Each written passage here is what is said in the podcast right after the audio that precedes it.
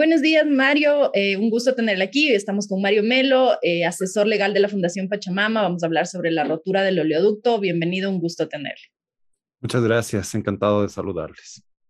Mario, ¿cómo podemos evaluar estos eh, primeros efectos que ya alertan varias organizaciones, la Fundación Pachamama, entre otras, de lo que puede provocar una nueva ruptura en el oleoducto que, provoca nuevamente estas preocupaciones ambientales? ¿Qué es lo que debería preocuparnos en este momento?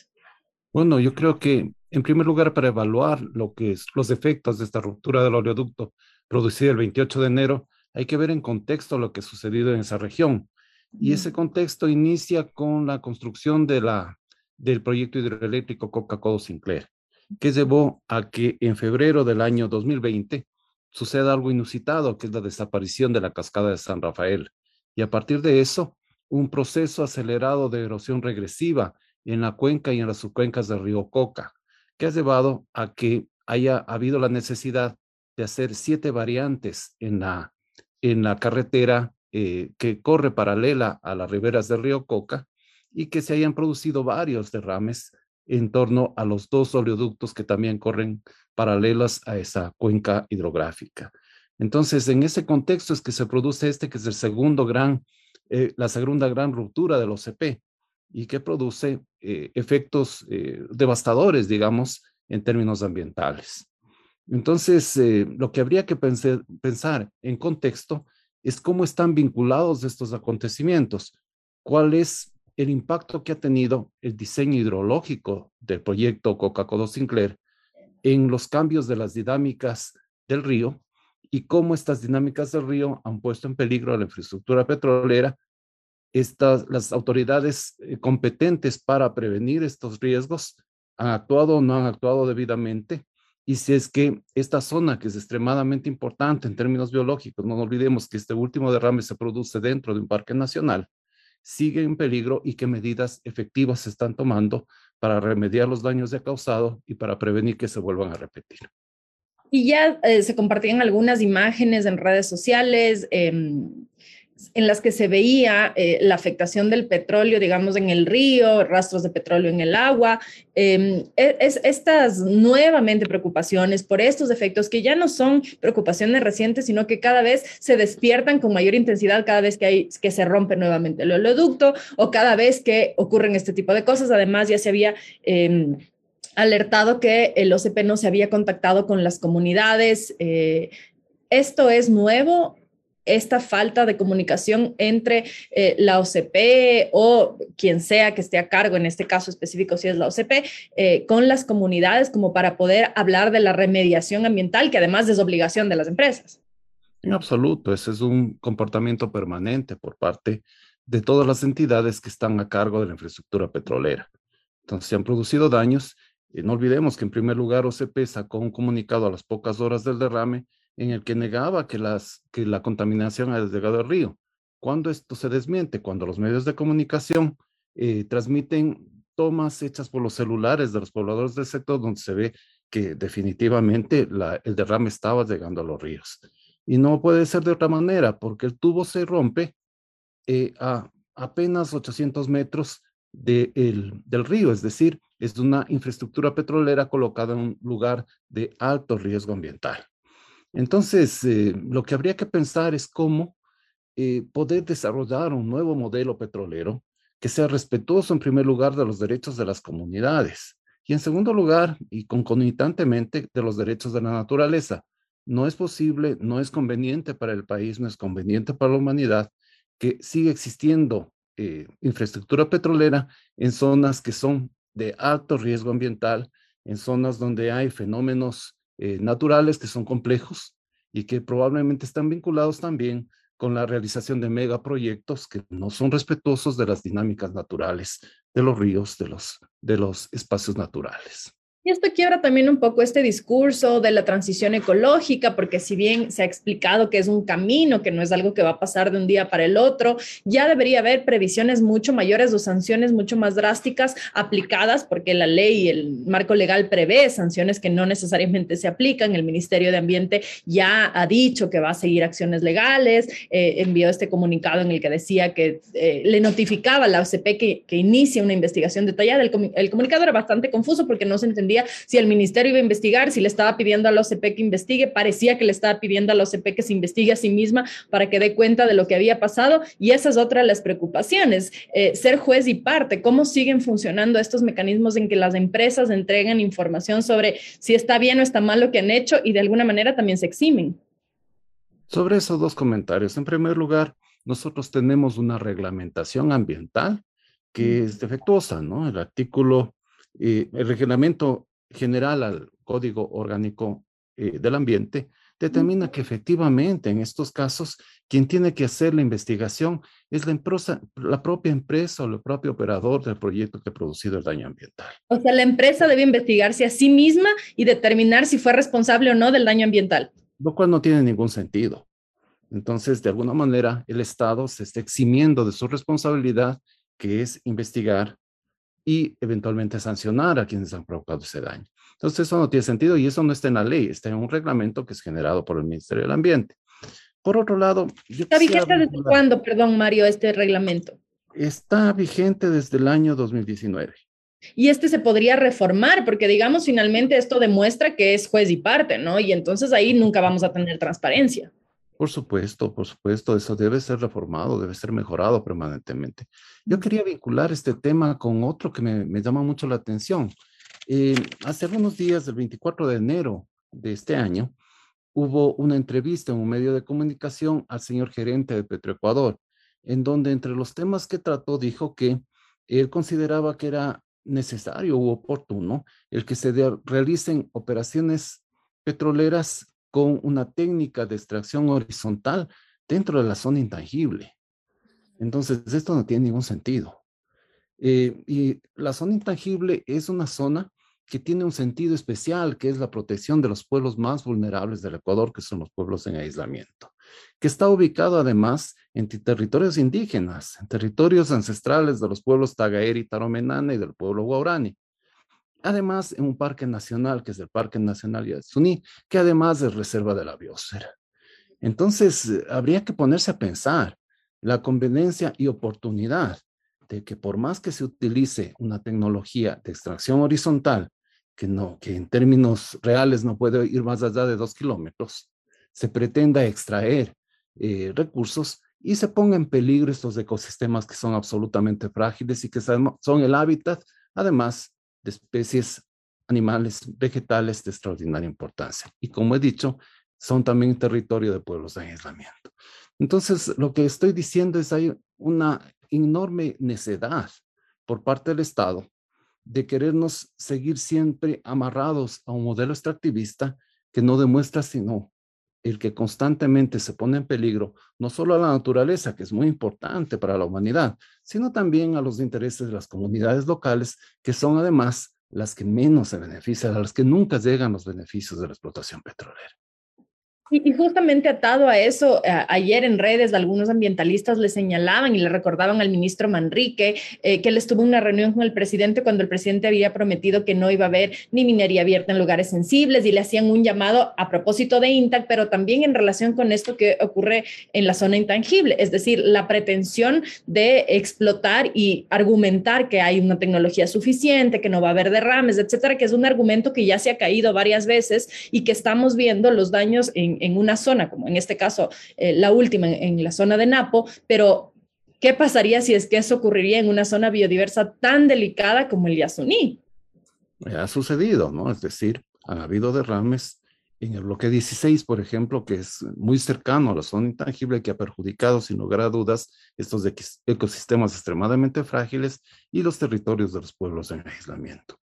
Eh, por otro lado, claro, este anuncio que hace el, gerente de Petroecuador eh, va en contracorriente de algunas decisiones eh, judiciales importantes. En primer lugar, el Estado ecuatoriano está siendo enjuiciado en este momento por la Corte Interamericana precisamente por los derechos de los pueblos en aislamiento. Entonces, es un anuncio inoportuno, porque debería esperar el desenlace de ese proceso, que seguramente será este año, para que pueda definirse una política más bien de protección de los pueblos en aislamiento al amparo de la sentencia que dicta la Corte Interamericana.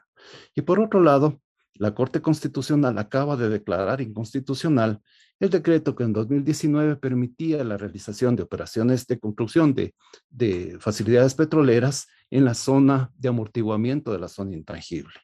Entonces, el señor gerente de Petroecuador hace un anuncio que va en contra de lo que es la dinámica de protección de los derechos que están tomando los altos tribunales nacionales e internacionales.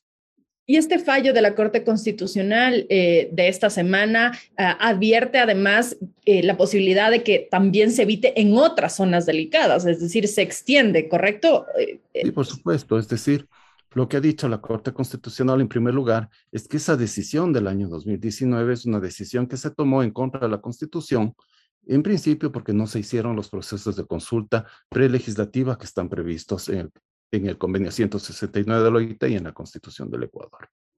Y ese es otro de los problemas constantes, la, las denuncias de que nunca se hace la consulta previa, de que se hacen, eh, un, entre comillas, socializaciones que no cumplen con los requisitos suficientes para hacer consulta previa. Por lo tanto, a los pueblos no se les consulta si es que están de acuerdo con que haya explotación eh, de cualquier índole en sus territorios. Una vez que ocurre, hay daños ambientales que no son reparados en su totalidad y entonces seguimos en un círculo de nunca acabar. Sí, lamentable es, lamentablemente el Estado ecuatoriano ya ha sido condenado, tanto por la justicia internacional como por la propia justicia ecuatoriana, por la constante violación del derecho a la consulta previa. Sin embargo, no hay una política pública para corregirse. No tenemos en vigencia, por ejemplo, una ley clara que garantice el derecho a la consulta previa, una ley orgánica, como es el mandato, por ejemplo, de la sentencia de la Corte Interamericana del caso Sarayaco contra Ecuador, que ya es del año 2012. Es decir, ya han pasado 10 años, una década, desde que se dictó esa sentencia y el Estado sigue incumplido ante la justicia internacional y ante su propio pueblo. Y eh, este, este panorama, ¿qué es lo que advierte sobre lo que está pasando eh, en la explotación de, en los distintos territorios? Porque la rotura se hace, cuando se rompe el oleoducto, es evidente que hay un derrame, que hay afectaciones, pero mientras eso no ocurre, quizá es menos evidente el riesgo al que están sometidos los territorios y las poblaciones a su alrededor. Eh, ¿Qué garantías puede haber para que el Estado empiece a tomar en serio este asunto? Bueno, yo creo que el Estado tiene que trabajar en varios planos. En primer lugar, tiene que garantizar que la normativa ambiental se aplique de una manera razonable. Eh, se puede entender que esto que ha sucedido en el OCP el 28 de enero es algo que se puede repetir constantemente porque el proceso de cambios en las dinámicas del río Coca no se va a detener. Entonces, de esperarse que se vuelva a repetir en los próximos días, en los próximos meses en los próximos años. Incluso hay serios riesgos eh, para la propia infraestructura del proyecto Coca-Codo Sinclair.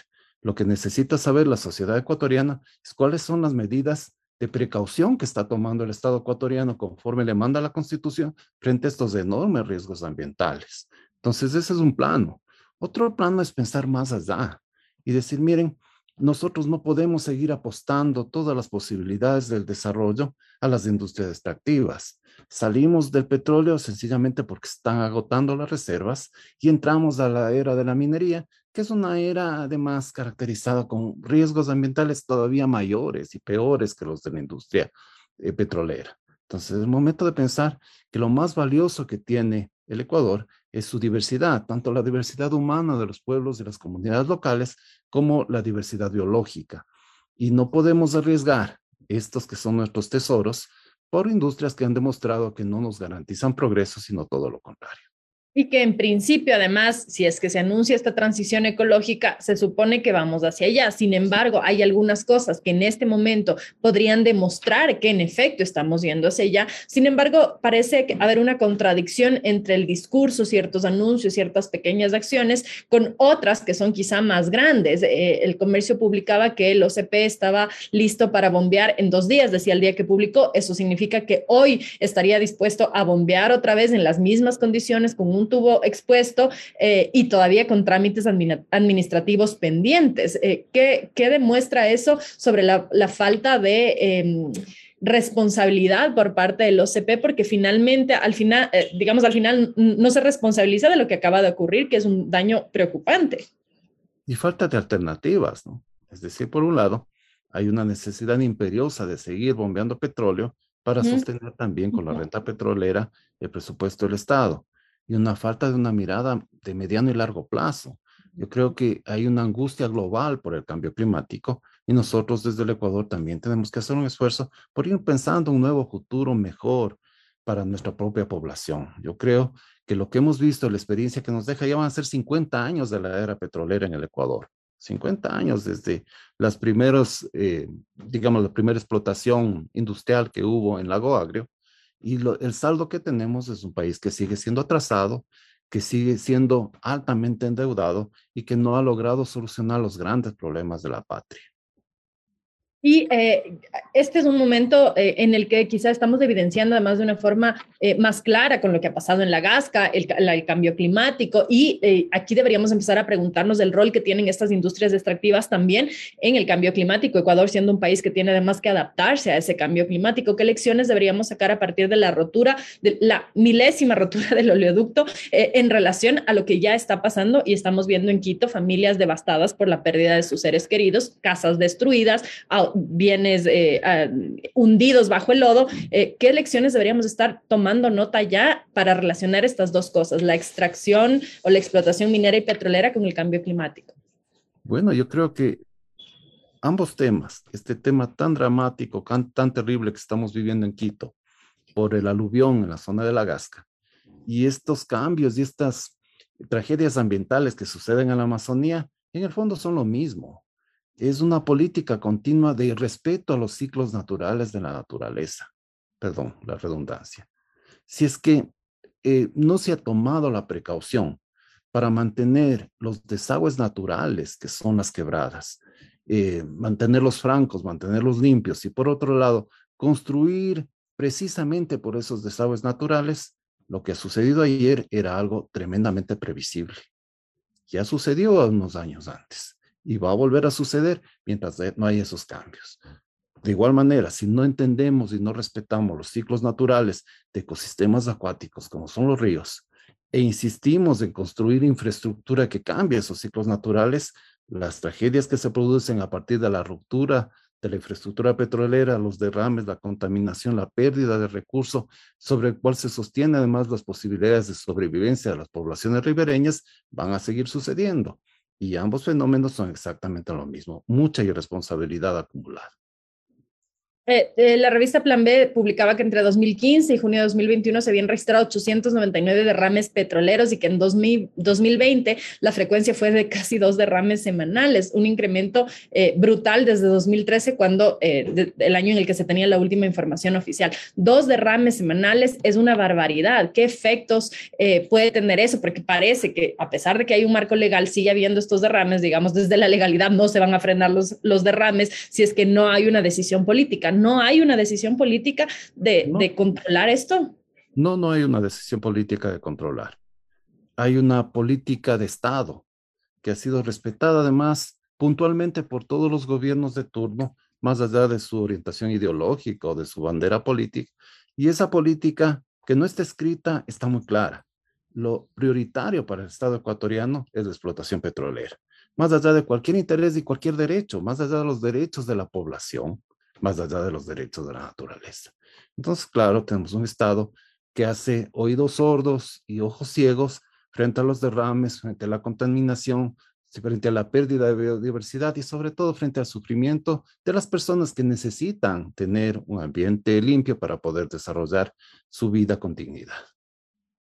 Eh, y entonces, ¿en qué, en qué situación deja al, al, país en general y a las poblaciones y comunidades cercanas a los derrames en general? Porque da la sensación de que eh, podemos percibir estos derrames como algo lejano a nosotros, no pasa aquí, pasa en una comunidad, no nos toca en las ciudades. Eh, ¿Cómo esto en realidad afecta de forma global a todos los que vivimos en el país? En estado de indefensión. El Estado se olvida de que su principal tarea es garantizar los derechos cuando hay protestas o, cuando se acude a, los tribunales reclamando justicia, el Estado se alinea con las empresas que son sus socias en contra de las comunidades. Eh, por otro lado, es lamentable lo que sucedió en estos días en la ciudad de Quita con el tema de la Gasca. Hay un número alto de fallecimientos y todo eso es un triste, realmente es una gran tragedia para los quiteños. Pero si nos podemos a contar ¿Cuánta gente ha muerto por contaminación, por cáncer, por problemas de la piel, por accidentes, aplastados por las piedras, por todas estas tragedias que suceden en torno a la actividad petrolera? Podríamos contar decenas, centenas o miles. Pero claro, cuando suceden en lugares lejanos, donde vive gente pobre, donde vive gente eh, que no tiene tanto acceso a los medios de comunicación, como que se normaliza pasan estas tragedias en nuestra ciudad, que es la capital de Ecuador, y a todos nos llama la atención. También ese es un fenómeno que de alguna manera también es un colonialismo interno que vivimos en nuestros países. Y usted señalaba en un artículo también para Plan B que eh, este anuncio de convocar a nuevas licitaciones eh, internacionales para explotación petrolera también va a afectar a bosques tropicales que están muy bien conservados en el centro sur de la Amazonía. Esto quiere decir que nuevamente se están buscando zonas que de momento están protegidas, están conservadas, están cuidadas para exponerlas al riesgo de, eh, de que haya derrames, de que haya contaminación de fuentes de agua, etcétera. Y eso simplemente desgasta las condiciones de la naturaleza y de vida de los seres humanos alrededor de ello. Eh, ¿Por qué el Estado no está viendo esta preocupación a pesar de que hay tantas alertas de distintos sectores? Porque el compromiso la transición ecológica son solo palabras. Lo que es la voluntad política del Estado manifiesta es extraer hasta la última gota de petróleo a cualquier costo, que es un costo social.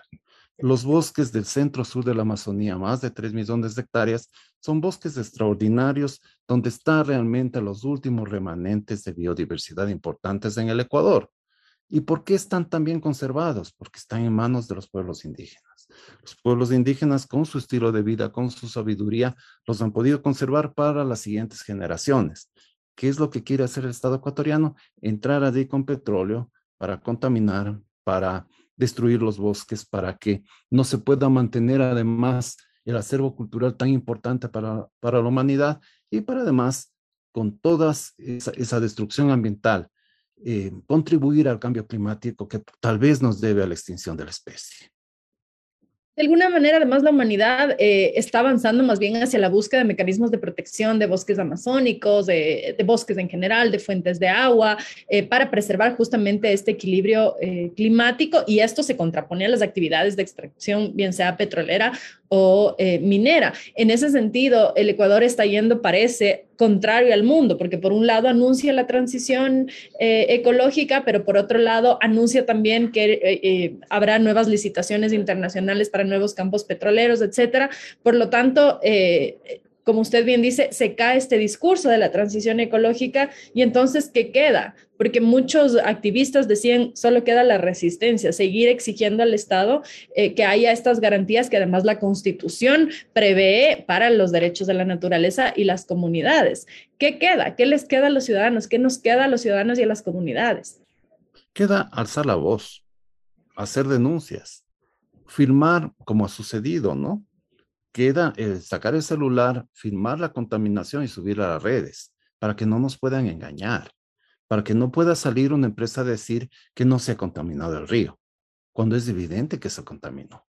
Entonces, esa es la única arma que nosotros tenemos, que son las armas de la democracia, la participación, el seguimiento ciudadano, eventualmente las acciones legales, eventualmente las acciones de movilización al amparo del derecho a la resistencia que está garantizado por la Constitución. Y eso es lo que nos queda, ¿no? Pedir al gobierno que sea consecuente, que se anuncie transición ecológica, sea, eso sea de verdad, que realmente estemos contribuyendo con la humanidad a partir de nuestras propias capacidades para reducir los riesgos del cambio climático y que además haciendo ese esfuerzo mejoremos la calidad de vida de nuestra propia población. Ya hay una demostración fáctica de que el modelo extractivista no nos ha dado bienestar, no nos ha dado progreso, sino todo lo contrario. Es el momento de buscar otros caminos como país. Y, finalmente, Mario, un poco regresando a lo que conversábamos al inicio, porque hemos hecho como una, un, tratado de mirar de forma más amplia la rotura del oleoducto y qué significa esto en general a nivel de extracción petrolera y política de Estado, pero en este caso concreto, eh, el ministerio que ha dicho que, que, que hace, hará su investigación y que habrá sanciones administrativas, ¿son eh, relevantes de ese tipo de sanciones administrativas para, para, en este caso, una empresa como la OCP, como para decir, ah, bueno, me sancionaron, entonces voy a tener cuidado, voy a invertir en más tecnología para que no vuelva a ocurrir eso, o simplemente son declaraciones que, que, que en la realidad no tienen mayor impacto en la operación de estas empresas. Para que el público sepa, la máxima multa que se puede poner a una empresa petrolera por estas circunstancias son 85 mil dólares. Eso es mucho dinero para un ciudadano común y corriente, pero una empresa petrolera es irrelevante. En el negocio petrolero es irrelevante entonces realmente no va a disuadir al que haya más cuidado ambiental. Hay otros mecanismos que el Estado no ha mencionado. Por ejemplo, la Fiscalía debería intervenir porque probablemente se haya cometido un delito de contaminación. Y eso implica sanciones penales para los responsables de tres a cinco años. Para la empresa privada que ha causado también puede llevarse a la disolución. Pero de eso no se ha hablado, ¿no? La Fiscalía no está lista para atender estos requerimientos, no está lista para llegar de oficio y levantar la información. Entonces, como que el Estado tiene dos, dos medidas. Una medida para las empresas que trabajan para el propio Estado, que tienen el negocio petrolero, y otra medida cuando hay protesta social, ahí sí inmediatamente comienzan las, las investigaciones comienza a criminalizarse a las personas que están ejerciendo su derecho de protestar. ¿Y hay algún precedente en la historia del país de una investigación por parte de la Fiscalía de derrames eh, en, las que sí haya habido sanciones mayores a estas multas irrisorias para lo que gana una, una eh, compañía de operación petrolera? Como usted bien dice, 85 mil dólares eh, no es relevante y, pueden pagarlo si es que eso les permite seguir operando y seguir pues ganando lo que tienen que ganar. ¿Hay algún precedente del, en el otro sentido de alguna sanción que haya más mostrado que el Estado sí está eh, dispuesto y tiene la capacidad de poner límites eh, en la contaminación ambiental. Sanciones penales yo no conozco. No conozco un precedente que haya habido sanciones penales por el delito de contaminación. Han habido otros casos, ¿no? Y otros caminos. Por ejemplo, la justicia constitucional sí ha condenado al Estado ecuatoriano por contaminación, precisamente por por no respetar los derechos de las comunidades locales en algunas oportunidades. Claro, el caso más visible es el caso Texaco, ¿no? Que pese a haber sentencias eh, reiteradas, digamos, por la justicia ecuatoriana, aún no se ha podido conseguir que se reparen debidamente los daños provocados por tantos años de explotación petrolera de la empresa Texaco en alianza con el, con el Estado ecuatoriano. Entonces ahí también hay unos pendientes, unas deudas del Estado hacia el país, hacia las comunidades, hacia el medio ambiente, eh, que la propia justicia tome la responsabilidad de investigar este tipo de derrames. Y es que los videos están circulando en redes sociales, todos los hemos visto, medios de comunicación los hemos compartido, eh, es decir, no podemos decir que no se conoce, por lo tanto la Fiscalía está quedando en deuda ahí. Yo creo que hay una inmensa deuda por parte de la justicia penal en este tipo de casos eh, la contaminación es un delito de acción pública. La fiscalía debería intervenir, debería investigar. Yo creo que hay elementos que llevan a pensar que ahí se cometió un delito y debería haber un pronunciamiento de la fiscalía. Tal vez por ese camino se logre prevenir. Yo no creo que nadie esté pensando en que necesariamente la solución es que vaya gente a la cárcel, pero tal vez ese es el mecanismo para que los responsables tengan más cuidado en aplicar lo que dice la Constitución, el principio de precaución. No se necesita ser un experto para saber que si, ya se produjeron estas rupturas en el oleoducto, producto de los cambios de las dinámicas del río Coca, eso va a volver a suceder. Si se ha roto siete veces la carretera, el oleoducto probablemente se vuelva a romper. Entonces necesitamos saber cuáles son las medidas efectivas que está tomando el Estado ecuatoriano para evitar que estas tragedias se sigan repitiendo reiterativamente. Quizá un precedente de esta índole eh, también haría pensar dos veces en el tipo de decisiones que se toman eh, a nivel empresarial, porque si no, finalmente eh, me equivoco, bueno, me ponen una multa que no representa nada para el porcentaje de producción económica que yo estoy teniendo, por lo tanto la pago, sigo, sigo haciendo una explotación descuidada, por decirlo menos, mientras que si hay un precedente, esto podría obligar a que haya una toma de responsabilidad mucho más seria. Ya una cosa es una multa irrisoria, otra cosa es una sentencia de cárcel. Probablemente, probablemente uno de los fines del derecho penal es la prevención general, ¿no? Es que si realmente se cumplen las, las sanciones establecidas en la ley, se va a disuadir de volverse a cometer los delitos. Pero creo, pienso yo que hay una combinación poderosa. En primer lugar, el que el Estado asuma su responsabilidad de ser garante de los derechos de las personas y de la naturaleza. Y en segundo lugar, que los ciudadanos, las poblaciones, podamos tener la capacidad también de levantar la voz. Insisto que hay un gran trabajo que realizaron las personas de la zona, que sacaron su celular, grabaron, tomaron fotos, tomaron videos, y eso es lo que nos permite saber y poder discutir en este momento con más elementos de convicción que efectivamente hubo un derrame, que efectivamente se contaminaron las aguas del río, y no creernos de que, como dijo la empresa en principio, la contaminación era mínima y no había sucedido nada. Contrarresta finalmente el discurso oficial de la empresa, ¿no? Nos contrarresta con la verdad, nos muestra a la ciudadanía la verdad y eso es importante. Muchísimas gracias, Mario, por haber estado aquí, por ayudarnos a entender eh, los efectos que tienen este tipo de, eh, ya son, parecen que no son desastres, pero pueden convertirse en desastres ambientales. Muchas gracias por eh, explicarnos el marco legal. Muchas gracias. Gracias, ha sido un placer. Gracias, Mario. Esta fue la conversación con Mario Melo, el es asesor legal de la Fundación Pachamama. Hemos hablado sobre la rotura del oleoducto de, eh, crudo pesado eh, que afecta a la zona de Napo, esta última rotura, y sobre eh, los efectos que este tipo de problemas tienen sobre las comunidades y en general sobre el país. Pueden volver a escuchar esta entrevista en su plataforma de podcast favorito y nos volvemos a encontrar mañana, ocho y media de la mañana. Que tengan un excelente día.